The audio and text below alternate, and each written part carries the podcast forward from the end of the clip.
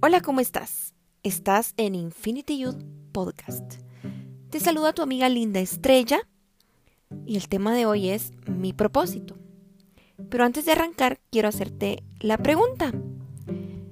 ¿Tú sabes cuál es tu propósito? ¿O te lo has preguntado? Para iniciar vamos a leer Éxodo 9:16. Puedes tomar nota de todos los textos que te iré pasando acerca de mi propósito. Y dice de la siguiente manera, en el nombre del Padre, del Hijo y del Espíritu Santo. Pero yo te he levantado para este mismo propósito, para mostrar mi poder y para que mi nombre sea anunciado en toda la tierra. Déjame decirte que el Señor es el dador de los propósitos, ya sea que vivan para Él o no. Así como este faraón que no vivía para Dios, pero quiero decirte que el faraón estaba equivocado porque él pensaba que él tenía todo bajo control. Mas sin embargo Dios lo puso ahí a ser líder egipcio para el propósito de Dios.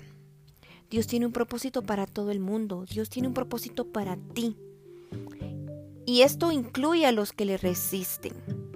Igualmente y finalmente el Señor siempre va a recibir toda la gloria y toda la honra.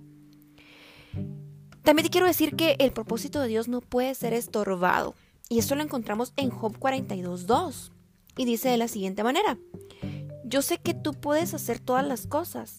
Ningún propósito tuyo puede ser estorbado. Mira que una vez que Dios estableció su propósito en nosotros, nadie puede cambiarlo. Las puertas que Dios cierra, nadie las puede abrir. Y las puertas que Dios abre, nadie las puede cerrar aunque la gente se desgaste haciendo esfuerzos, haciendo el mal a la gente, Dios tiene la última palabra.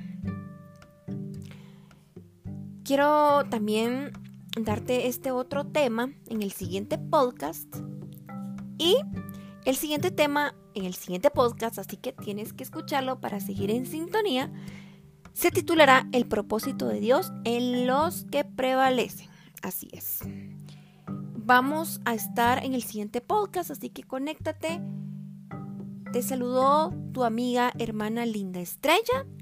Este es Infinity Youth Podcast.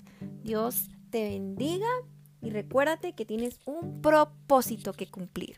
Y si no lo tienes, quédate aquí porque vamos a seguir hablando del propósito y Dios te lo revelará.